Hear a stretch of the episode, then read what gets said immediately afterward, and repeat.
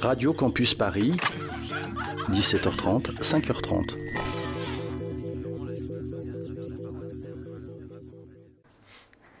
Il est 20h sur Radio Campus Paris, c'est l'heure d'extérieur nuit. Down to business. I got my wild cherry diet Pepsi, and uh, I got my blackjack gum here, and I got that feeling. Mm, yeah, that familiar feeling something rank is going down out there. Oui, non, non, vous ne vous trompez pas, il s'agit bien d'une apostrophe. Hein. Voilà, je m'adresse à vous, chers spectateurs. Don't ever feed him after midnight. She's alive! Alive! Ready to party! I'm sorry, Dave. I'm afraid I can't do that. I'm a man. Well, nobody's perfect.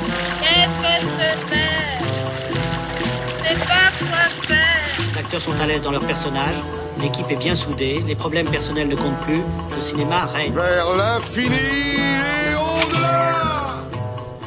Les vacances sont terminées, le beau temps est derrière nous et tandis que le jour et les feuilles tombent, Externu fait sa rentrée sur Radio Campus Paris.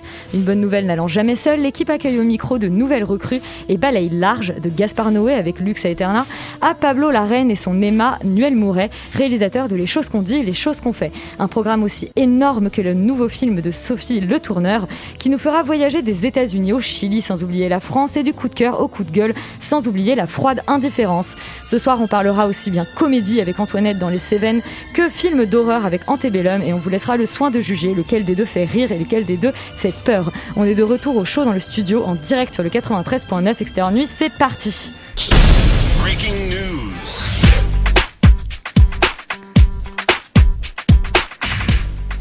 Et je parlais de bonnes nouvelles. Léa, la rentrée commence, enfin plutôt les news de la rentrée commencent avec bah, de la nécrologie. Non, avec un petit box-office quand même. euh, pour Ah oui, le euh, box-office, t'as raison, je l'oublie. On, Il on oublié. plus. Il, est- il n'existait plus, mais c'est quand même une bonne nouvelle euh, dans euh, la rentrée des salles françaises, puisqu'on espérait le miracle avec euh, Tenet. Euh, et Tenet est toujours en pole position du box-office cette semaine, Pole puisque position. le film réalise 210 000 entrées pour un cumul à 1 824 000. En deuxième position, c'est Antoinette dans les Cévennes, dont on vous parle ce soir et qui est déjà sorti il y a une semaine, qui réalise 165 000 entrées pour sa première semaine. C'est quand même un beau score pour une comédie française. On rappelle que le film avait quand même reçu le label Cannes 2020, le petite gommette de Thierry Frémaux. Euh, mais bon, le festival avait assuré suivre les films et assurer la promotion des films qui recevraient ce label. Et là, on, on est plutôt dans une, dans, une bonne voie. En tout cas, les chiffres sont plutôt bons. Et en troisième position, c'est La Daronne, euh, dans lequel Isabelle Huppert euh, vend et sûrement prendre la drogue, qui réalise 90 000 entrées pour un cumul à 211 000 spectateurs.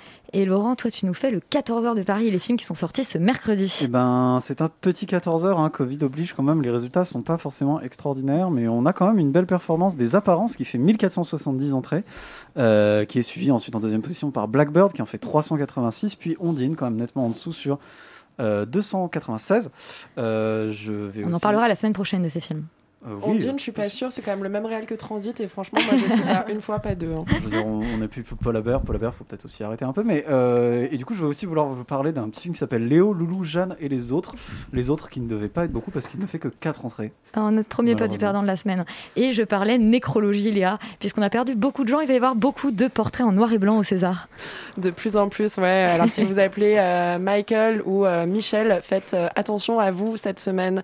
Euh, il ne fait pas bon s'appeler Michael. Michael Lonsdal, justement, est décédé ce lundi 21 septembre à Paris. Euh, il avait tourné avec François Truffaut dans La mariée était en noir, Baiser volé. Il avait tourné avec Marguerite Duras dans India Song. Il avait tourné avec Jean-Jacques Hano dans Le nom de la rose. Et bien sûr, il avait aussi tourné Les méchants de James Bond. Il était Hugo Drax, le grand méchant de Moonraker, face à Roger Moore en 007. Euh, le directeur de la photographie, également Michael Chapman, est décédé lui le 20 septembre à 84 ans. Il était connu pour son travail méticuleux avec Martin Scorsese, mais il avait aussi travaillé avec Al Ashby, Martin Ritz, Philip Kaufman et, Paul Schrader. Euh, C'était notamment le chef opérateur de Taxi Driver, euh, du documentaire La dernière valse et de Raging Bull. Euh, et puis il était Mickey Mouse, Astérix, Hercule Poirot, Winnie l'ourson, Kermit la grenouille, C3P0 de la saga Star Wars et peut-être Loulou, Lala, Fafa, les autres, tout ça. Euh, Roger Carrel est lui également décédé le 11 septembre 2020 à l'âge de 93 ans. Euh, voilà, c'était, il y a eu pas mal d'hommages euh, sur les réseaux sociaux, notamment Alexandre Astier euh, qui a posté pas mal de photos, un image assez émouvant, mais aussi le Britannique Anthony Daniels qui, qui était son doubleur, sa voix britannique du robot dans Star Wars. Et puis Nécro toujours, tu vas nous parler d'une adaptation qu'on n'attend pas. Oui, alors c'est une nécrologie future. En fait, moi j'annonce euh, la mort, euh, je la vois venir euh, et je pense que vraiment il y a, il y a quelque chose qui va se briser en nous dans quelques années quand sortira la version live du dessin animé Your Name. Euh, voilà, euh, c'est un projet qui était déjà un peu sur les rails depuis six mois. On avait beaucoup, enfin on avait adoré, euh, adoré ce film. Euh, ici, euh, à Extérieur Nuit, le- la réalisation de l'adaptation live devait être confiée à Mark Webb, Mark Webb, réalisateur de euh, The Amazing Spider-Man. Et finalement, ce sera euh, le réalisateur Lee Isaac Chung. Voilà, les studios Paramount Pictures, Barrow Production et Toho l'ont engagé pour écrire et mettre en scène l'adaptation en prise de vue réelle du film d'animation japonais de Makoto Shinkai. Et puis, euh, prix récompense, les Emmy Awards se sont tenus. Oui, à les distance. Emmy Awards se sont tenus euh, à distance et dans le respect des gestes barrières, mais on remarque quand même euh, que certaines séries se sont euh, vraiment démarquées par rapport aux autres. Ça a été vraiment le sacre de la série Succession qui repart avec l'Emmy Awards de la meilleure série dramatique, mais c'était également, mais également euh, le meilleur acteur dans une série dramatique pour Jeremy Strong dans Oh. Succession. La série canadienne Schitt's Creek aussi a été pas mal sacrée lors de cette, de cette cérémonie, notamment le rôle de la meilleure actrice dans une comédie pour Catherine O'Hara et meilleur acteur dans une comédie pour Eugene Levy. Euh, On la trouve sur Netflix. voilà, on peut aussi euh, couronner le succès de la meilleure actrice dans une série dramatique Yeah. puisque c'est Zendaya qui a remporté euh, l'Emmy Awards pour son rôle dans la série Euphoria. Et enfin, tu nous parles aussi festival euh, et un très bel hommage à Bourville. Très bel hommage à Bourville. Oui, mercredi prochain, c'est un petit euh, teaser si vous voulez vous rendre dans les Hauts-de-France. S'ouvrira le festival Ciné Comédie. Il durera euh, donc jusqu'au 4 octobre et le thème du festival sera donc un hommage à Bourville pour les 50 ans de sa disparition. Il y aura une très belle exposition à Lille qui sera à combiner certainement avec celle sur Louis de Funès qui a encore lieu en ce moment à la Cinémathèque de Paris. Le festival Ciné Comédie, il y aura pas mal d'événements euh, autour de, euh, de beaucoup de films. La marraine de cette édition est Agnès Jaoui, mais il y aura aussi un karaoké où vous pourrez chanter Grease ou les Blues Brothers. Yes. Et vous pouvez retrouver toutes les informations sur le site du festival. Eh ben, merci beaucoup Léa. Et le premier film dont on parle cette semaine a un titre euh, en forme de maxime, euh, celle qui pourrait être euh, la phrase de la vie euh, d'un homme d'action comme euh, Laurent. Les choses qu'on dit, les choses qu'on fait euh, d'Emmanuel Mouret. Qu'est-ce que je me sentais bien avec toi? Mais c'est vrai, j'avais pas d'attirance. C'était vraiment plus qu'impossible de m'imaginer être avec toi. Pourquoi c'est impossible? Parce que tous les gens autour de moi me voyaient bien avec toi. Roman, les choses qu'on dit, les choses qu'on fait, euh, nouveau film d'Emmanuel Mouret. Euh, tu as la tâche du premier pitch de l'année. Allez, c'est moi, je me lance. Je vais essayer d'en dire beaucoup de bien avant que Laurent ne le déglingue. Euh, c'est l'histoire de euh, Maxime, un jeune aspirant romancier qui euh, rend visite à son cousin. En fait, dans la maison, il se rend dans la maison de son cousin pour trouver de l'inspiration, François. Et, euh, et son cousin François est retenu à Paris. Donc, en fait, il va faire la connaissance de sa femme, Daphné, qui est interprétée par euh, Camilla Jordana, et euh, avec qui, donc, pour passer le temps, ils décident de euh, se raconter toutes leurs histoires d'amour, euh, présentes, passées. Voilà, c'est le, le nouveau film d'Emmanuel Mouret qu'on connaît Et pour Neil Schneider, le... Neil Schneider dans le premier rôle. Il y a aussi Vincent McCain, donc un joli casting. Comme les frites. Exactement.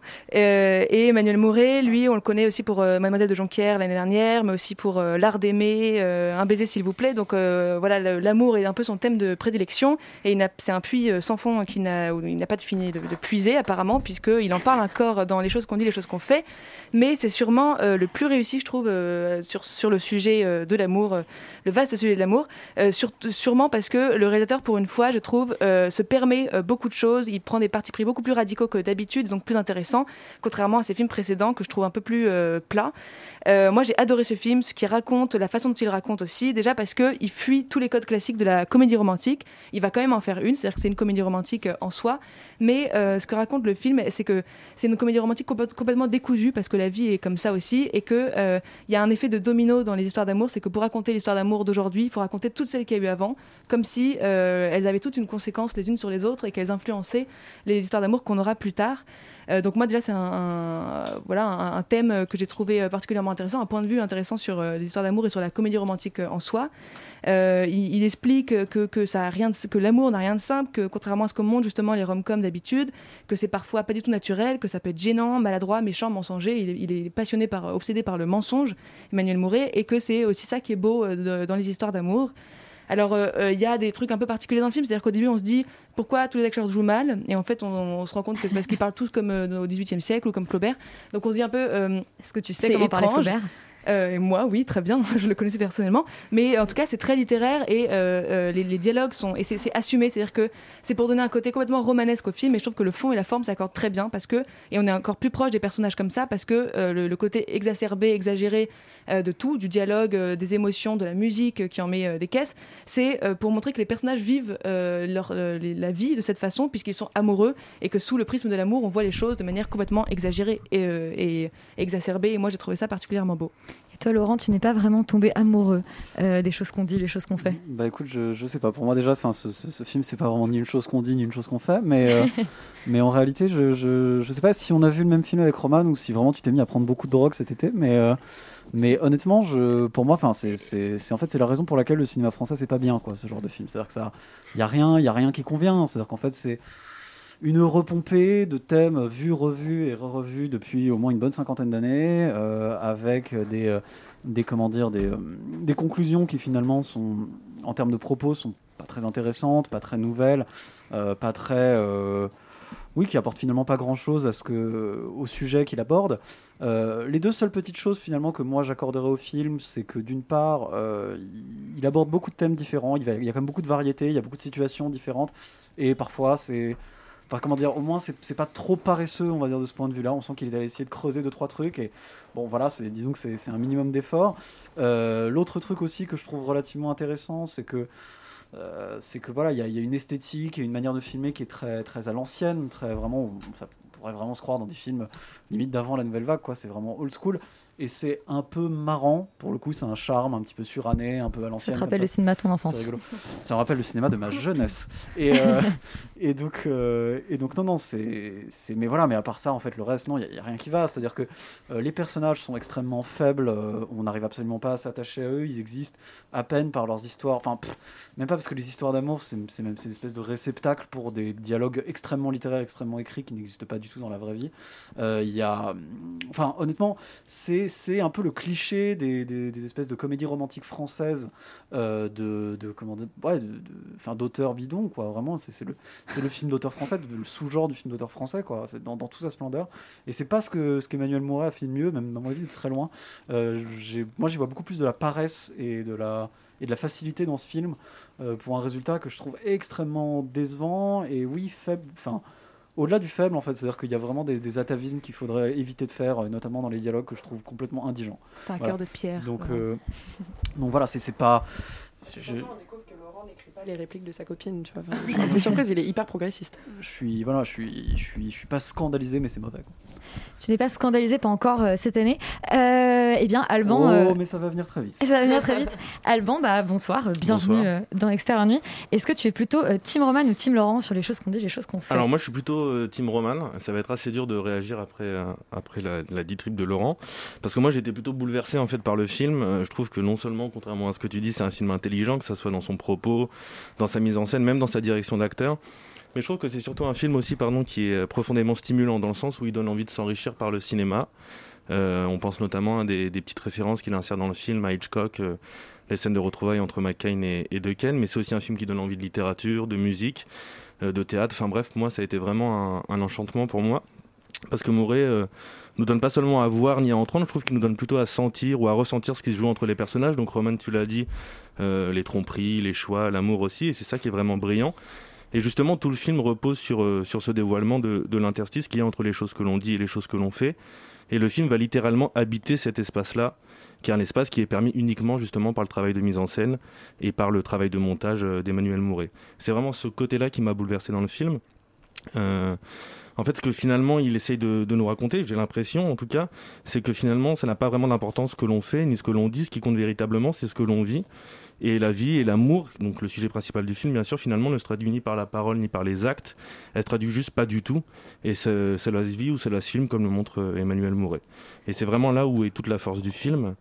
Euh, je pense que tout le film, les personnages essayent de chercher un petit peu une sorte d'île un peu paradisiaque où ça serait l'amour véritable. Et je pense qu'ils essayent tous d'y accéder.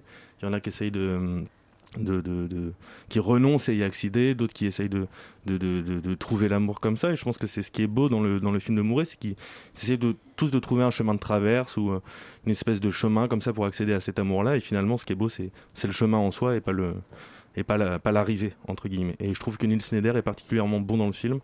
Euh, J'aimerais bien moi le voir un petit peu dans un film plutôt comique parce qu'il est plutôt naïf dans le film, un petit peu à la- un rôle à la Pierre Richard, ça pourrait être intéressant. Voilà. Donc Alban et Roman sont tombés amoureux du dernier film d'Emmanuel Mouret, euh, contrairement à Laurent et son cœur de pierre. Euh, Léa, tu vas bientôt nous raconter tes vacances, tes vacances dans les Cévennes avec Antoinette euh, dans le nouveau film de Caroline Vignal, son deuxième. C'était fabuleux, spoiler. Allez, à nous Elle est où ta femme? Aucune idée. Antoinette, je suis pas là la semaine prochaine. On part tous les trois dans les Cévennes. Tous les trois? Non, pas toi, nous. Nous trois avec Alice.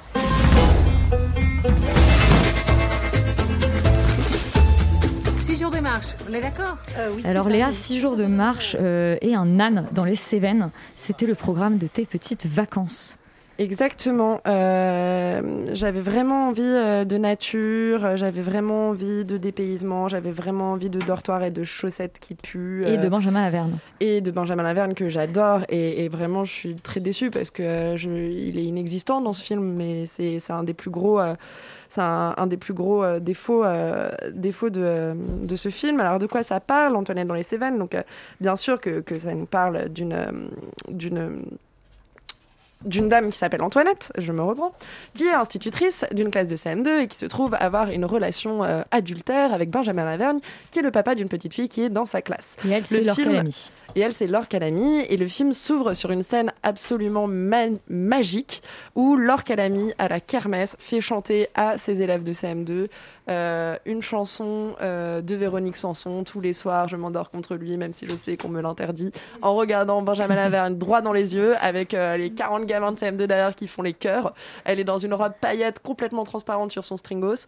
C'est sublime. Mais le problème, c'est que ce film nous pose des personnages, nous pose une histoire, et Benjamin Laverne annonce à Laure Calamy qu'il ne va pas pouvoir passer cette semaine qu'ils avaient prévue tous les deux à Paris, car sa femme avait d'autres plans, et il part dans les Cévennes avec sa femme Alice, interprétée par Olivia Cotte, et euh, leur petite fille pour faire une randonnée.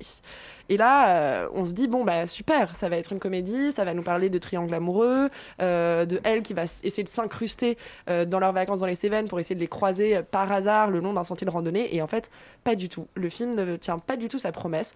On s'embarque donc avec Antoinette, on débarque dans les Cévennes où elle a réservé un âne pour faire la même randonnée donc que Stevenson pendant huit jours de marche accompagné par son âne qui s'appelle Patrick. On rencontre Maxence Tual, des chiens de Navarre. On se dit putain là il va y avoir un personnage extraordinaire et il se passe rien.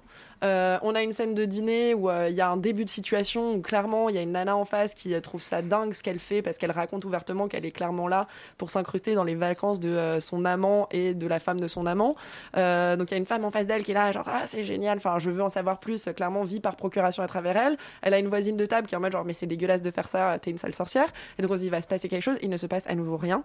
Le lendemain matin Antoinette prend son âne, elle commence à randonner et puis là il y a quelque chose qui commence à se raconter. C'est quoi l'expérience de faire un GR C'est quoi l'expérience de faire le chemin de Saint-Jacques de Compostelle? C'est que vous avez une réputation. Si vous marchez moins vite que les, autres, quand vous arrivez dans la prochaine étape, bon, on sait qui vous êtes. Les gens ont prévenu que vous allez arriver. Ah, c'est toi la petite blonde. Ah, euh, c'est toi le grand tennisman. Enfin, et ça, c'est quelque chose qui est intéressant aussi. Ça aurait pu être le sujet d'une super comédie. Mais malheureusement, elle va pas au bout de ça non plus.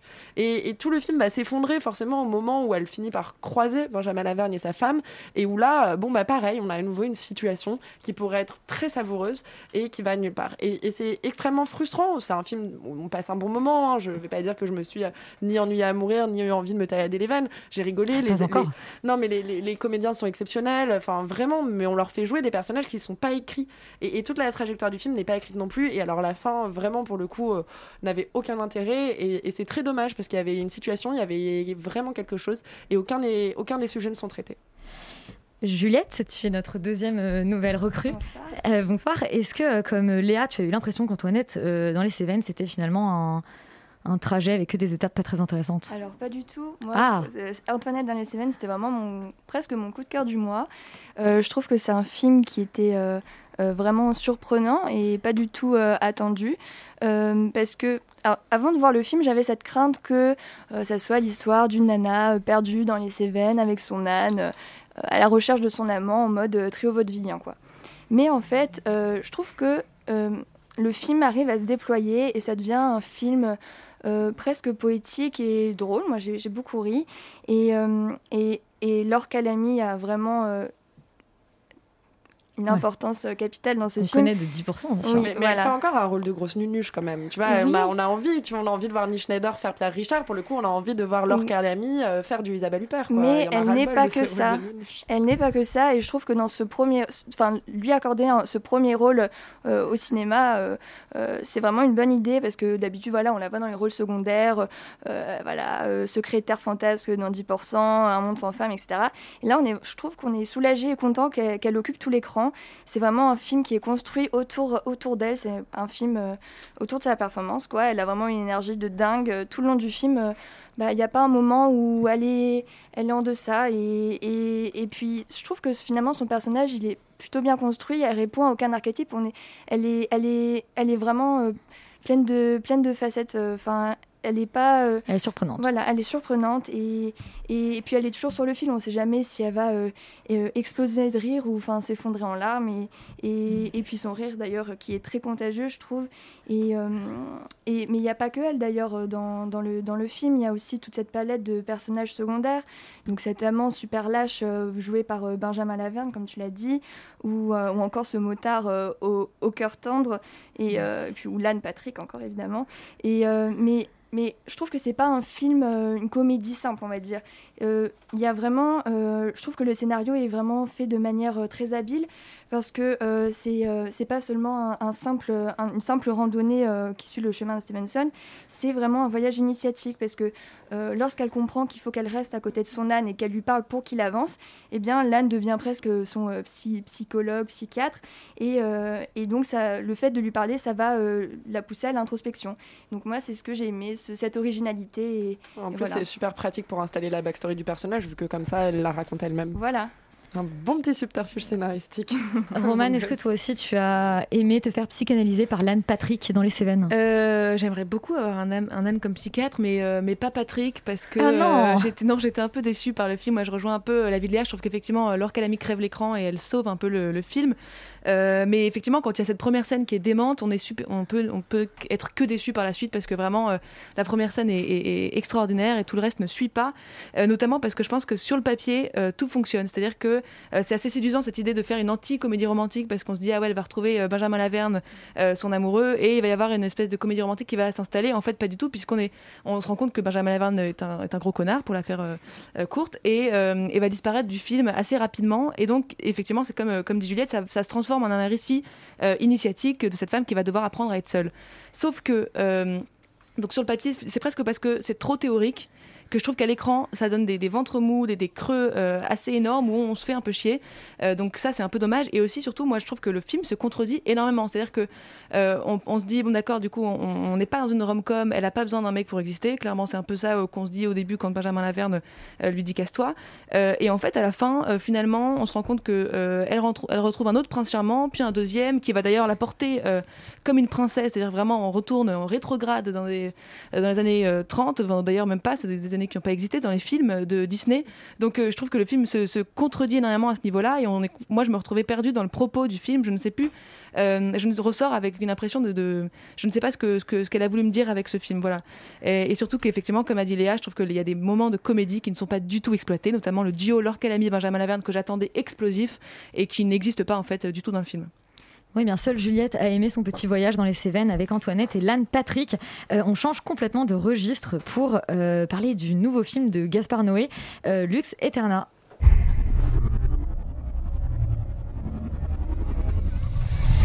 T'es déjà brûlé sur un bûcher Ce qu'on va faire tout à l'heure? Ouais. Ah non, non, non. Non. C'est classe, hein Ah ouais? Ah ouais. Toi, tu l'as déjà fait Ouais. Ça trop de gueule, je- C'est trop chic. Parce que t'es la reine du village à ce moment-là. Alors Lux Eterna, euh, que pour euh, certains d'entre vous, vous avez découvert à Cannes l'année dernière. Euh, Félix, est-ce que tu te souviens bien du dernier film de ton grand amour Gaspard Noé? Bah, je me souviens surtout qu'il pleuvait, qu'on était en costard, qu'on a attendu deux heures. C'était assez désagréable, mais en même temps, ça vaut le coup. Ça vaut le coup parce qu'une séance de minuit avec Gaspard Noé qui nous présente une espèce de, de, de création un peu sulfureuse, c'est toujours euh, Bah oui. très sympathique et je moment. pense que les gens qui détestent aiment détester. Alors, qu'est-ce que ça raconte? Ça raconte l'histoire de. Alors, c'est un peu compliqué. Ça raconte l'histoire de Béatrice Dalle et de Charlotte Gainsbourg qui sont respectivement euh, réalisatrices et euh, actrices principales d'un film. Un film qui parle de sorcières. Et du coup, le film va s'amuser en fait à. À discourir quelque part sur le, le, le, enfin les, sorcières au cinéma, le rapport euh, que peuvent avoir justement le, les, les, les, chefs de poste qui sont essentiellement masculins et justement les actrices. Enfin voilà, après on va assister à une espèce de, de- d'envers du décor, un making of en fait du tournage qui évidemment va très mal se passer. Mais je dis ça et en même temps le film est à un peu deux parties. On a une première partie avec euh, une discussion entre Béatrice Dalle et euh, Charlotte Gainsbourg qui se racontent justement des anecdotes à la fois euh, fictionnelles et en même temps documentaires parce qu'on sent qu'il y a beaucoup d'elles euh, de- dedans et c'est ça qui est très intéressant. Et du coup la deuxième partie va être beaucoup plus euh, euh, formelle avec plein de plans séquences et on va se balader en fait dans un tournage qui grosso modo dégénère. Et en fait, ce que je trouve hyper intéressant, c'est que c'est du Gaspard Noé pur et dur. C'est-à-dire qu'on est vraiment dans ses obsessions, on est dans ses, dans ses teintes de couleurs, on est vraiment dans ses, ses gestions de, de, la forme, du plan séquence, et en règle générale, en fait, de tous ces rapports euh, et de cette, euh, cette critique, en fait, acerbe sur la, ma- sur la masculinité et sur le, le virilisme qu'il y a dans quasiment tous ces films. Mais là, ce qui est assez intéressant, c'est qu'à chaque fois, il se pose quasiment toujours une question comment je filme? C'est quoi, quoi le point de vue? Et lui, son obsession, c'est d'essayer de coller à la vision humaine. C'est pour ça qu'il aime, il aime tant en fait les, les plans séquences et que vraiment son, son objectif, c'est de, de refuser le montage parce que selon lui, en fait, notre vie, c'est un plan séquence. Et d'ailleurs, il l'a fait dans Enter the Void et son but à chaque fois, c'est d'essayer de retranscrire, part, de capturer euh, justement un, un moment de vie euh, vu par euh, justement un être humain. Et là, en fait, il fait un truc qui est hyper intéressant, c'est que le film s'ouvre sur un split screen, donc du coup, euh, deux images en- sur un seul écran. Et ce split screen, c'est un champ contre champ. Donc un champ contre champ, c'est tout simplement pour filmer en fait une conversation, on va faire un champ sur un personnage et un champ sur une deuxième, sur, un sur, un- sur le, sur le Le- deuxième celui qui personnage. parle avec l'autre, ouais. Euh, et en fait, là, le split screen, ce qui est assez ri- rigolo et je- enfin moi, j'avais jamais vu ça, c'est qu'en fait, c'est juste un champ contre champ sur un même écran. Et ça peut paraître tout bête, mais en fait, le champ va durer, ça va durer et ça dure 20 minutes. Et en fait, cette, cette, euh, cet artifice en fait de mise en scène qui peut paraître vraiment hyper simpliste, ça permet vraiment de toucher une espèce d'intimité avec les personnages. Il y a vraiment quelque chose qui, se- en fait, ils sont là sans vraiment être là. Et c'est ça qui est assez intéressant, c'est qu'ils sont ensemble et en même temps il y a un split screen, donc ils sont pas complètement dans le cadre. Et il y a vraiment une, une, une vraie atmosphère de de, de- oui encore une fois une vraie intimité en fait qui se crée entre le spectateur et ces deux femmes qui commencent à, à discuter et on rentre complètement en fait au fur et à mesure dans ces espèces de discours jusqu'à vraiment enfin e- être complètement avec elle et quasiment fasciné par ces histoires complètement incroyables qu'elle raconte. Et après on a une deuxième partie qui est beaucoup plus justement euh, Gaspard Noé on va dire avec plein de plans séquences etc et jusqu'à un écran qui commence à, à, à- à deven- enfin avec un effet euh, stroboscopique qui est pareil en fait complètement dans cette espèce de logique de euh, venir tout montrer de parce que justement il y a un système de making of et en même temps on suit divers personnages donc on est vraiment partout et nulle part justement dans ce chaos pour arriver justement finalement à un final qui rappelle énormément cette scène de début parce qu'on est sur un split screen mais cette fois-ci avec trois images de justement ces, ces espèces de sorcières qui brûlent enfin bref en règle générale c'est une expérience qui est éreintante physique sensorielle et moi j'avoue que ça m'a complètement conquis Alors Charlie, toi tu n'as pas vu Lux Eterna à Cannes, euh, mais tu l'as quand même vu par une journée pluvieuse aujourd'hui. Euh, ouais, je l'ai vu aujourd'hui. Et euh, bon, bah oui, comme, comme l'a dit Félix, c'est du grand Gaspard Noé. C'est-à-dire qu'on va, on va un peu euh, tomber dans un bad trip, euh, quelque chose qui va nous, nous, nous faire suer, nous, nous, donner euh, une sorte de, de, panique intérieure. Et, euh, et comme d'habitude, je, je trouve que Gas- Gaspard Noé euh, tient très bien sa caméra. Il, il s'en sort toujours dans cette façon de faire monter la, la panique. Euh, Est-ce qu'il y a même des moments où je me demandais si, si ces femmes n'allaient pas vraiment brûler ou pas Enfin, il y avait cette espèce de suspense qui reste. Euh, j'ai beaucoup apprécié la performance de, Béatrice Dalle, euh, ce, naturel, parce qu'il faut savoir que c'est un film où il n'y avait pas de scénario, donc euh, c'est vraiment beaucoup, beaucoup d'improvisation. Et, ça marche, ça marche plutôt bien cette espèce de, chaos qui est filmé, bah, comme disait Félix aussi en panoptique. C'est-à-dire que pour moi, ce film aurait peut-être même pu être une expérience en réalité virtuelle où, la caméra ne bouge pas et juste on est, porté par le chaos, on est porté par ces gens qui bougent de partout. Après, moi, j'ai toujours ce problème-là avec, euh, avec euh, notre cher ami euh, Gaspard Noé. Euh, c'est comment il finit ses films. Et moi, j'ai beaucoup de mal avec la fin de ce film parce que il y, a- des choses où je me dis, tiens, il y a, bah, deux ou trois détails près, il, pourrait vraiment profiter de l'acmé de ces films pour nous faire quelque chose de, pas forcément des fins classiques, mais vraiment quelque chose d'explosif. Et là, je trouve qu'on on, on reste un peu sur sa fin. Alors, oui, c'est un film qui est là pour parler de, la dureté des tournages et de comment les femmes se font euh, massacrer euh, euh, par, les, hommes sur ce genre de, choses-là. Et du coup, je, je- trouve qu'il aurait pu faire une fin un peu plus signifiante. C'est juste ça que je trouve dommage. Romane, toi, tu es une grande fan du cinéma de Gaspard Noé, Oui, toujours. toujours. Et bah, euh, ouais, on connaît mon amour pour lui. Euh, décidément, moi, je suis toujours pas mazo et lui, c'est toujours un bourreau.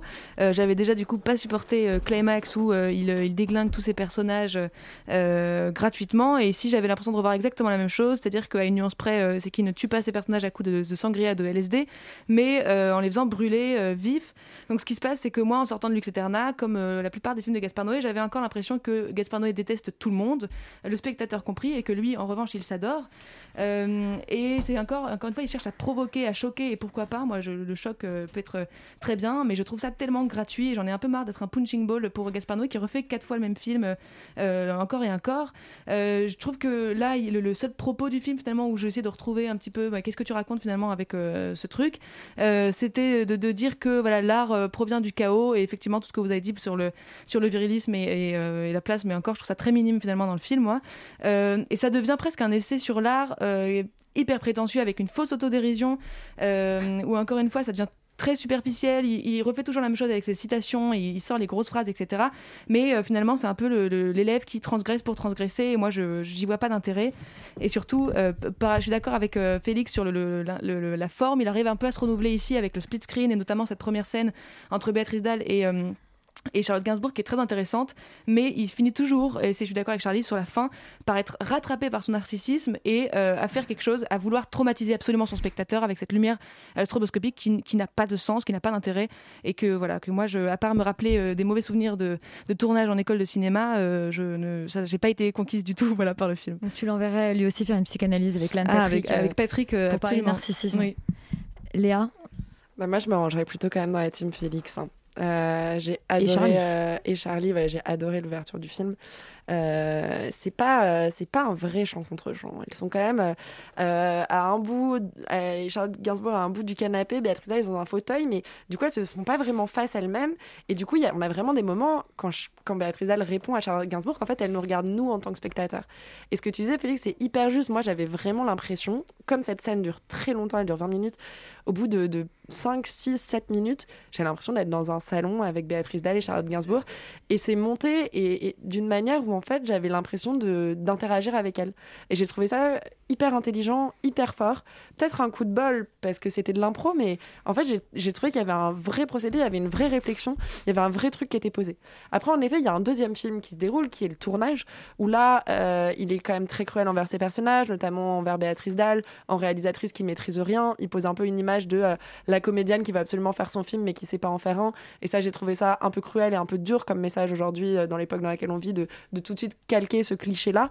Mais j'ai quand même été assez conquise par cette caméra de making-of qui insiste de Charlotte Gainsbourg qui dit là, attends, là, tu peux me laisser, qui essaye de régler un problème au téléphone, qu'elle n'arrive pas à se connecter. Bon, il y a encore ce côté un peu de starlet, de caprice et tout, mais sur le plateau. Et puis, moi, cette fin stroboscopique, elle m'a, elle m'a vraiment. euh, elle m'a happée, enfin, j'étais, j'étais hypnotisée et, et l'hypnose, elle a fonctionné sur moi. Alors, je connais moins bien le cinéma de Gaspard Noé que vous. J'ai pas vu Climax. euh, j'ai même pas vu Love. En fait, depuis Irréversible, je crois que je me suis arrêtée là, j'ai été traumatisée. Donc là, je revenais au cinéma de Gaspard Noé avec ça. Et j'ai été euh, impressionnée par le renouvellement, euh, justement, euh, de, de ce réalisateur. Et, et c'est un film, pour le coup, je vous encourage vraiment à le voir. Et on peut quand même remercier euh, le distributeur de Gaspard Noé de ne pas lui avoir laissé rajouter 10 minutes de plus de flash stroboscopique à la fin pour, de- pour arriver à une vraie durée de long métrage. Donc rien que pour ça, je pense qu'il faut vraiment aller voir Lux Eterna au cinéma. Et puis voilà, peut-être que ces 10 minutes stroboscopiques plus aurait achevé Roman. Et donc puis- on est ravis. C'est pas du tout un film que vous verrez à la télé. Enfin, c'est un film qui peut pas se consommer autrement que dans l'expérience euh, cinématographique. Et donc on vous encourage à aller au ciné euh, découvrir Lux Eterna. Euh, et on va parler, on va aller au Chili avec Pablo euh, Larraine qui retourne euh, au Chili après euh, sa petite escapade euh, américaine. Cette fois-ci c'est Emma. On écoute la bande-annonce. Lo que me interesa es la libertad. El enredo, el poder retorcido que hay en la web. A mí siempre me gustó bailar. Me enamoré de un coreógrafo hasta las patas, enamorada, enamorada. Et on écoute un petit peu donc la musique de Emma, le nouveau film de Pablo Larraine. Euh, Est-ce que tu allais euh, bailar, euh, Sophie Cat Oui, je suis allée bailar effectivement euh, le reggaeton. J'ai beaucoup aimé bailar le reggaeton. Euh, non, donc l'histoire euh, de Emma, c'est Emma, étonnant mais vrai, qui est une jeune danseuse. Avec un seul M. Comment? Avec un seul M. Effectivement, et qui et qui donc du coup a une histoire et est mariée même avec un- son chorégraphe et, et il décide à un moment donné et ça c'est pas montré dans le film mais ça s'est passé avant le film d'adopter un enfant parce que lui ne peut pas euh, avoir d'enfant et euh, il est un peu plus vieux qu'elle etc et, et en fait euh, cet enfant a déjà plus ou moins déjà assez âgé et il assez turbulent et il va mettre le feu et provoquer un accident où la sœur de Emma va avoir le visage très gravement brûlé. Mais tout ça, c'est avant le Donc- film, ouais. Oui, voilà, tout ça c'est avant le film. Donc, donc ils le rendent, ils, doivent, enfin, ils, ils décident de rendre l'enfant et tout le film va nous expliquer en fait comment se remettre de ce trauma et comment ce couple aussi va réussir à à se, à se, à se relever de, de cette, de cette expérience ou non. Et, euh, et en fait, ce que j'ai trouvé assez extraordinaire euh, dans ce, dans ce Petite film, musique disruptive oui, dans le c'est studio. vrai, c'est que c'est vraiment une, un film d'ambiance en fait. Enfin, moi, j'ai j'ai enchaîné Tenet et Emma. Et en fait, dans Tenet, oui, c'est deux salles, deux ambiances. Mais dans Tenet, à un moment donné, il y a une phrase qui dit euh, il faut pas essayer de comprendre, il faut juste ressentir. Et en fait, je l'ai vraiment appliqué à Emma, je l'ai pas appliqué à Tenet parce que j'ai compris, mais j'ai rien ressenti. Mais bon, ça c'est un autre, autre chose. prends ça, Christopher mais Nolan. pour euh, pour Emma, j'ai effectivement pas tout compris. Il y avait des moments j'étais un peu perdue, je savais plus bien où on en était, mais mais mais il y avait il y avait une force de sensation et vraiment quelque chose d'absolument extraordinaire et vraiment de l'ordre parfois de, l'inclusion totale où j'avais l'impression de fondre littéralement dans le film et qu'il y avait une gamme chromatique extraordinaire et surtout une une très très enfin quelque chose de très intéressant sur la manière dont une rupture au sein du couple est traitée par euh, justement aussi bah là on va revenir sur une histoire de contre-champ toute bête mais euh, qui est exploitée de manière assez assez folle parce qu'à un moment donné ils se disent des choses mais d'une violence parce qu'il faut quand même dire que le, le film est quand même extraordinairement malsain et qu'il se passe quand même des choses extrêmement dures. Mais euh, mais bon ça c'est pas pour, forcément pour me déplaire mais euh, mais du coup dans ce chant contre chant il y a euh, y a il- c'est un chant contre chant basique où ils se disent des choses absolument monstrueuses mais euh, toute euh, toute la gamme chromatique encore une fois est dans une homogénéité de couleurs très solaire très lumineuse. Et en fait c'est par cette force de mise en scène là qu'on comprend aussi tout ce qui est pas dit dans leur relation.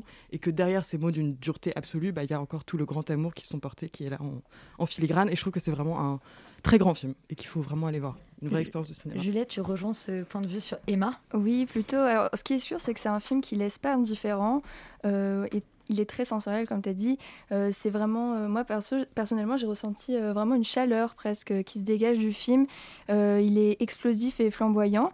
Et j'ai été vraiment euh, impressionnée et fascinée par, euh, par l'image, mais aussi par, euh, par l'histoire, finalement, qui est vraiment euh, presque hypnotique. Quoi. Enfin, et euh, il y a j'ai vraiment trouvé que la maîtrise formelle euh, euh, nourrissait vraiment la, puissance du récit et qu'il y avait vraiment un dialogue parfait entre le fond et la forme.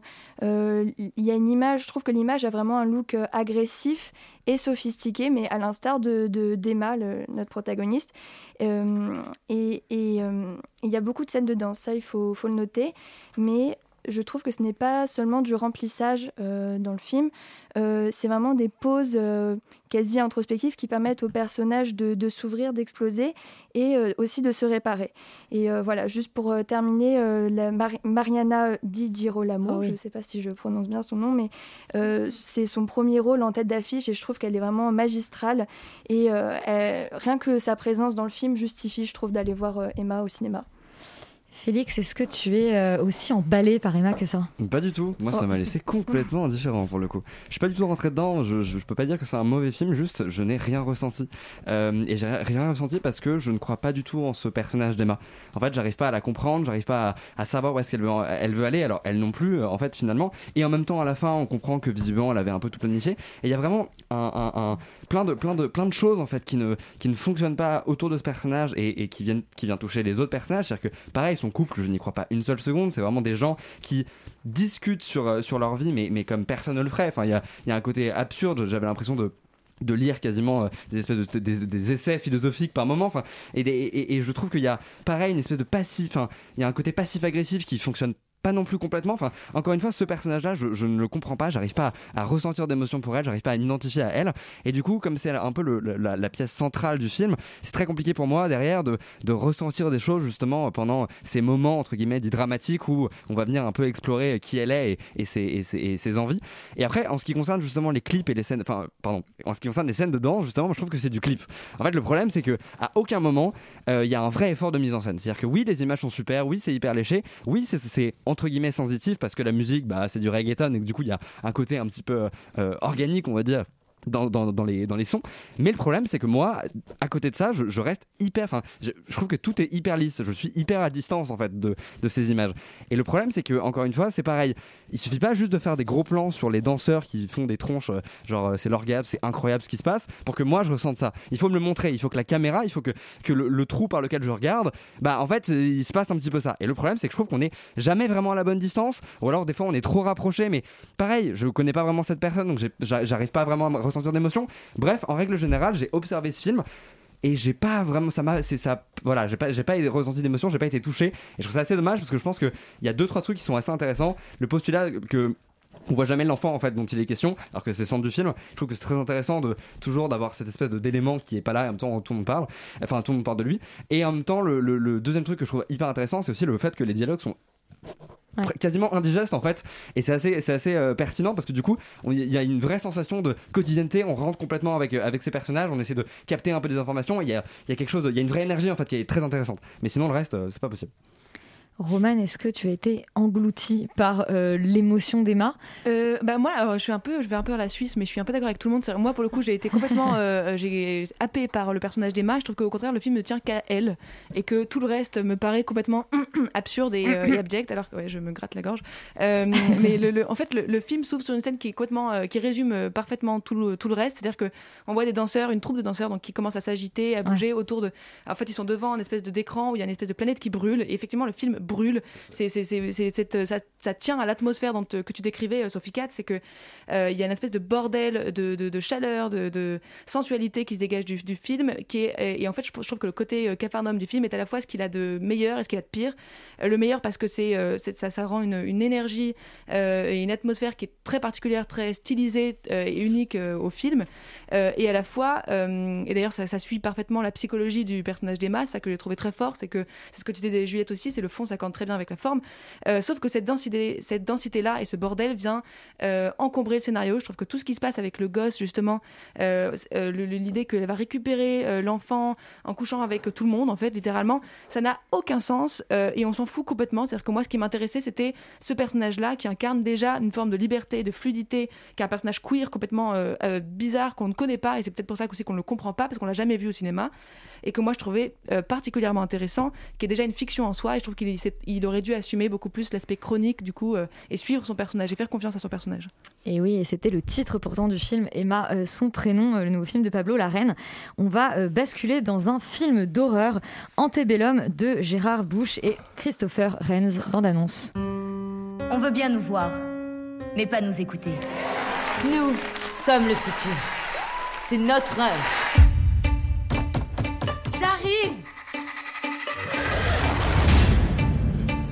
Je sais que vous êtes spécial.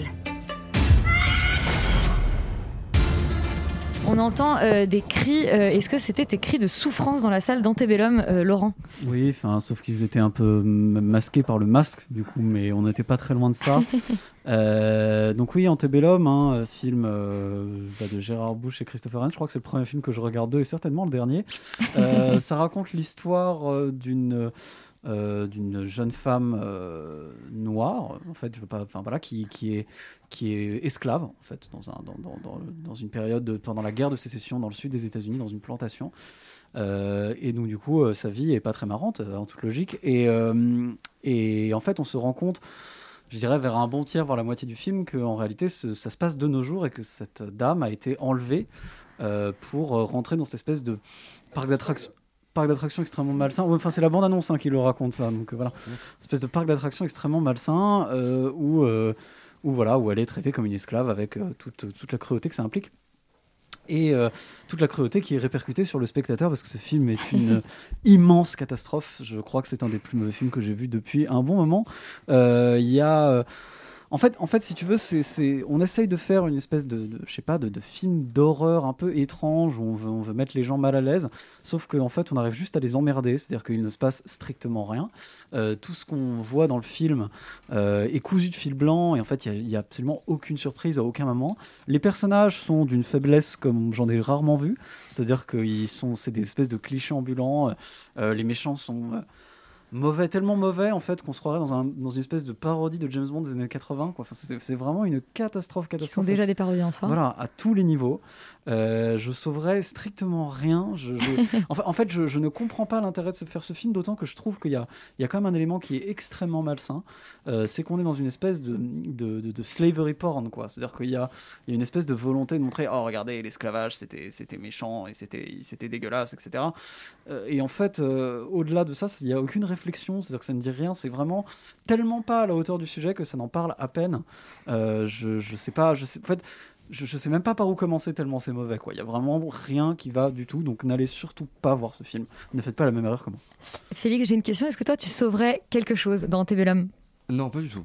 Euh, C'est un massacre en règle. Non, mais il y a des gens qui disent que globalement le film est plutôt beau. Moi, je le trouve très lambda en termes d'esthétisme. Non, effectivement, c'est assez douloureux et c'est c'est c'est enfin c'est très ennuyant en fait comme film. Et c'est étonnant parce que c'est censé être un espèce de film un peu popcorn, un peu divertissement, euh, enfin divertissant qui est voilà et c'est- normalement c'est un film d'horreur. Là, c'est pas du tout le cas, c'est-à-dire qu'on est plongé dans effectivement quelque chose de, très malsain et de, très violent, mais un peu gratuitement, parce que derrière, comme on est face à des, antagonistes qui sont extrêmement euh, stéréotypés et extrêmement extrêmement déjà vu en fait pour le coup euh, ça, n'apporte strictement rien de euh, venir justement. Enfin il n'y a, aucun questionnement. C'est vraiment juste regarder comment l'esclavage bah, c'était c'était c'était dur c'était violent etc et c'est vrai que c'est profondément dommage parce que le film arrive quand même à une période où bah, ça aurait été intéressant d'amener autre chose surtout qu'en plus il y a quand même un concept de base bon que je trouve pas euh, brillant mais qui est quand même de faire des entre guillemets des allers-retours entre soi-disant euh, justement de nos jours et euh, justement l'esclavage. Et en fait je pense qu'il y a un gros problème de structure. C'est à dire que t'as spoilé donc c'est très bien je pourrais en parler. En fait le film est construit de telle manière à ce qu'on commence pendant allez on va dire 30 minutes sur justement la période esclavage et d'un seul coup hop on change de, de- complètement et on bascule de nos jours et on nous fait croire en fait que euh, oulala euh, c'est les mêmes personnes on sait pas trop qui c'est etc etc pour finalement nous amener le twist de ah ben non en fait elle s'est fait capturer et c'était juste entre guillemets le passé qui nous était qui nous qui nous a raconté avant avant ce qu'on avait vu dans la première partie À ce stade, c'est même plus un twist. Enfin, je veux dire, c'est tellement évident. c'est- oui c'est- non mais complètement on est d'accord mais en C'est la fait- promesse du film, c'est oui, pas un mais- twist. Bah ouais, mais en fait, le film est construit de telle manière à l'amener comme un twist. Et donc, du coup, pour surprendre le spectateur. Mais ce qui fait que l'intérêt, entre guillemets, des comparaisons entre justement le temps passé et le temps présent euh, disparaît complètement parce que justement, on a juste deux blocs qui vont euh, venir, entre guillemets, euh, s'affronter, se répondre. Alors que je pense que ça aurait été beaucoup plus inté- intéressant d'avoir un entremêlement de, choses. Et même en règle générale, j'ai un gros problème avec le personnage principal qui est en fait filmé comme un super-héros quasiment à la fin avec des ralentis en mode elle les a tous tués, c'est trop bien. En fait, le, souci, c'est que ça, ça manque vraiment de, de quotidienneté, de, de, quelque chose de, beaucoup plus réaliste en fait. Et ça se veut comme une espèce de Get Out 2, alors que pas du tout. Parce que Get Out, qu'est-ce qui fait flipper? Bah, c'est justement la nuance, c'est le fait que les personnages sont imprévisibles mais très humains. Et là, c'est pas du tout le cas. Donc, du coup, bah, c'est raté. Ne spoilez pas, euh, disait Skyrock sur l'affiche. Euh, Charlie, est-ce que tu sauves Antebellum Je vois tes yeux qui, euh, qui roulent déjà. Ah, C'est-à-dire que ce film n'a pas grand intérêt dans le sens où. euh, Ça, on l'aura compris. Je, je- je pense que ce qui est intéressant avec, euh, avec, avec ce genre de, de, de film, c'est la nuance que tu peux apporter aux personnages. Et là, on a les noirs très gentils, les blancs très, méchants. Les blancs n'ont absolument aucune nuance. Euh, on peut absolument pas s'identifier à eux. Euh, les personnages ne sont pas du tout. on sait pas pourquoi vraiment ils se battent. ils ont absolument aucune. Aucune euh, Enfin, il n'y a rien quoi. manque de contexte. Et- et- et du coup, c'est vraiment très compliqué parce que euh, vu qu'il n'y a pas de vrai enjeu, en fait, le racisme, c'est jamais gratuit. C'est un système qui est là pour profiter du, du- pour avoir du pouvoir, pour avoir de la richesse. Et là, du coup, il est vraiment mis au service de rien. C'est-à-dire que même ce que eux récoltent, le coton qu'ils récoltent, il est brûlé derrière. Donc, il n'y a, y même pas une, y c'est même pas logique en fait. Il y a- y, vraiment un, un problème d'absurdité profond sur le- la motivation des antagonistes. Et en plus de ça, euh, quitte à faire un truc sur l'esclavage qui soit aussi premier degré, autant le faire à l'époque. Mais si tu le fais à, à notre époque à nous, il faut vraiment tu aies dur ridicule. Un- un vrai truc derrière. Donc oui, ok, ça peut être une métaphore du fait que le système carcéral américain, ce soit une espèce de... C'est un peu comme si le- l'esclavage existait encore et que les plantations existaient encore d'une- autre manière au 21e siècle. Mais du coup, si, si tu, si tu fais un, un truc de l'or- de l'ordre de la science-fiction pour amener ça, t'es obligé d'aller plus loin en fait. Tu peux pas juste faire... En fait, ce film, c'est que de la monstration. Et, et- et c'est pas possible de faire juste ça au- au- aujourd'hui. euh, bon, après, oui, euh, il y, a- il y y a des plans qui sont, qui sont pas trop dégueux, mais comme, comme beaucoup de films de maintenant. euh, et, et- et comme, et comme disait Félix, cette espèce d'aller-retour temporel n'a absolument aucun intérêt. La fin est bâclée. euh, les, personnages, euh, les, les personnages de méchants meurent de manière. Enfin, sans, sans, cli- sans climax, rien. Je- J'ai vraiment pas compris. J'ai vraiment pas compris ce film en fait. Pourquoi l'avoir fait C'est vraiment une espèce de slavery porn quoi. Genre. non. Eh bien, fuyez, fuyez, euh, pauvre fou, n'allez surtout pas voir Antebellum en salle. Et on parle déjà de notre dernier film euh, de la semaine, c'est énorme, euh, la comédie de Sophie Le Tourneur. Claire a été fabuleuse. C'est même plus des doigts, c'est des nuages. Vous, vous faites comment Avec les enfants On n'a pas le temps. Avec nos vies, on voyage tout le temps. I'm the husband, I'm the agent, I'm the Hey, bodyguard, so I'm nice Fred. Don't be afraid. Okay. Nice to meet you. Vous n'êtes plus tout jeune, vous deux? Qu'est-ce que vous attendez? Mais elle, elle veut pas d'enfant. C'est toi qui t'occupes de tout. Euh, eh bien, Roman, dans Énorme, euh, on a un petit couple, euh, Marina Foïs et Jonathan Cohen, c'est déjà tout un programme. Ouais, un couple pas comme les autres, un peu, euh, un peu bizarre, avec Claire, donc euh, Marina Foïs qui joue une grande pianiste, euh, et Frédéric, son mari, qui joue un peu euh, son manager, et, euh, et le mari qui s'occupe de tout. Il s'occupe tellement de tout d'ailleurs qu'il lui, il lui donne la pilule euh, jusqu'au jour où euh, il est complètement obsédé par l'idée d'avoir un enfant, sauf que euh, ils peuvent pas en avoir parce que c'est- ils peuvent pas s'en occuper, euh, ils sont trop occupés avec leur, carrière, etc. Euh, et du coup, il va lui donner volontairement de l'aspartame à la place de sa pilule et euh, faire tomber euh, sa femme donc euh, enceinte contre son gré. Euh, il faut savoir que c'est un film, donc à part Marina Foïs et Jonathan Cohen, en fait, tous les autres euh, personnages du film sont euh, des, des, des, des non-comédiens, pas professionnels du tout, c'est-à-dire qu'ils incarnent tous euh, le, métier, les sages-femmes sont des vraies sages-femmes dans la vie. D'ailleurs, la mère de Jonathan Cohen apparaît dans le film, c'est vraiment sa mère, dans son appartement, etc. Donc, un espèce de, de, docu-fiction, et c'était le, projet de Sophie Le Tourneur. Énorme, c'est un film qui surprend énormément et qui est loin de la comédie qui était promise par la bande-annonce et l'affiche. Au contraire, je trouve que ça se rapproche presque plus du film euh, euh, horrifique que, si je mets des gros mots dessus, euh, que de la comédie. Déjà parce que c'est un film qui est extrêmement dérangeant. On, on gigote sur notre fauteuil tout le long du film tellement on- est mal à l'aise en fait. On, c'est fait exprès déjà avec ce, ce format carré qui, qui, qui nous coince et c'est la, la volonté de Sophie Le Tourneur, c'est-à-dire qu'elle voulait que le spectateur se sente presque comme le fœtus enfermé dans ce ventre de Marina Foïs et jusqu'à avoir plus qu'une envie. C'est un concept de mise en scène, ça. Complètement, c'est une expérience euh, que je ne vous conseille pas de vivre, euh, mais où On on demande plus qu'une chose. C'est vrai, on l'a tous vécu. A priori. mais je m'en souviens peu, moi, tu vois. Donc là, ça m'a rappelé des mauvais souvenirs. Euh, parce qu'on demande plus qu'une chose, c'est de, de sortir de, du ventre de Marina Foïs. C'est d'ailleurs euh, le personnage elle-même en peut plus, elle veut absolument euh, accoucher. Euh, et ensuite, le film dérange parce que euh, il, bouscule tous les genres. Donc j'ai dit, c'est un espèce de truc documentaire euh, bizarre. À la fois, il y a un peu du fantastique, il y a de la comédie, du drame, pour donner au final un objet qui n'a presque pas de genre. C'est-à-dire que extrêmement particulier et unique. Et ça, j'ai beaucoup aimé. Je trouve que ce jeu de genre est assez bien géré. Après, il y a beaucoup de, défauts dans le film, notamment, je trouve qu'il perd le, propos de ce qu'on on comprend plus ce que le film veut dire. On est un peu perdu dans ce mélange des genres aussi. On sait plus trop où est-ce qu'on va. Et on a l'impression que la réalisatrice, elle aussi, s'est un peu perdue dans ce que ce qu'elle voulait raconter, avec un happy end que je trouve un tout petit peu problématique, euh, étant donné que la, la femme, enfin, euh, que Marina Foïs ne voulait pas d'enfant et qu'elle a été euh, engrossée euh, contre son gré. Oui, c'est vrai que c'est quand même tout un, oui, tout un programme. Alban, euh, est-ce que énorme, ça t'a fait rire? Euh, ça m'a fait rire, ouais. Je suis assez d'accord avec la dernière idée de, de Roman en disant justement que Sophie Le Tourneur, c'est pas trop où elle va. Euh, c'est assez compliqué parce que vis-à-vis des films de Sophie Le Tourneur, j'ai toujours été plus ou moins partagé. Et malheureusement, ce film confirme un petit peu le. La vie orange, les coquillettes. Euh, voilà, une nouvelle fois ce, ce sentiment. Disons que, hormis les premières minutes du film, les 30 premières minutes du film qui sont quand même particulièrement drôles, assez délicieuses, euh, tout le reste, selon moi, est bon uni- uniquement justement quand il choisit sa forme cinématographique. Et euh, donc, on a d'un côté un film qui oscille entre une comédie euh, qui casse justement, comme tu l'as dit, les codes de, la comédie française, et de l'autre côté, une sorte de, film un petit peu angoissant, une sorte de documentaire, on ne sait pas vraiment qui se rencontrent et ces deux parties-là du film sont vraiment brillantes à chaque fois. Euh, ce qui me gêne particulièrement, c'est que, que le pendant comique du film et son pendant un petit peu plus documentaire se rencontrent au mieux jamais ou au pire très très mal et c'est euh, c'est ce qu'on on, se retrouve à être parfois bouleversé, parfois angoissé, parfois amusé. Mais entre ça, il y a une espèce de flou, une espèce d'indé- d'indétermination quant à quant à ce que Sophie Le Tourneur veut nous dire et euh, ça donne des scènes à rallonge assez pesantes. euh. c'est vraiment dommage parce que lorsque le film touche son but, en fait, c'est c'est particulièrement brillant et du coup, je regrette que la porosité qu'il y a dans le film entre le réel et, et la fiction soit pas du tout exploitée. Le film tient quand même beaucoup grâce à, je trouve, à la performance de, de Jonathan Cohen, qui tient quand même le film à bout de bras pendant une heure et demie. Marina Foss, il y a des moments très gênants. On a l'impression qu'elle joue son rôle de Guy dans, dans R, de le film d'Alain Chabat. Et on ne sait pas pourquoi elle fait ce genre de réplique, donc c'était un petit peu gênant. Voilà, donc c'est pas un film que je déconseille euh, non plus, mais euh, je pense qu'il faut aller le voir pour se faire une idée, mais c'est pas forcément un film que, que je vais revoir en tout cas. C'est pas un énorme coup de cœur. Non. Sophie Cat, ton expérience euh, in utero, ça donnait quoi? Bah écoute, euh, oui, moi effectivement, c'est c'est vrai que ce, ce format trois quarts, euh, ce- trois quarts, non 4 tiers. trois quarts. Ce format euh, donne une impression d'enfermement assez, assez terrible. Après, moi, je, je trouve que justement, la manière dont, dont ces scènes sont menées jusqu'au bout du bout et qui vont même au-delà du bout, bah, ça, donne vraiment un potentiel comique euh, extraordinaire. Et moi, j'ai beaucoup ri pendant ce film. Je trouvais ça vraiment très, très drôle et très subversif. J'ai beaucoup aimé voir un film comme ça qui ose autant. Effectivement, déjà aussi, par exemple, montrer juste un désir d'enfant euh, de la part d'un père, en fait, et qu'il fait des trucs complètement tarés pour avoir un enfant, ce qui est quand même assez drôle et assez peu vu.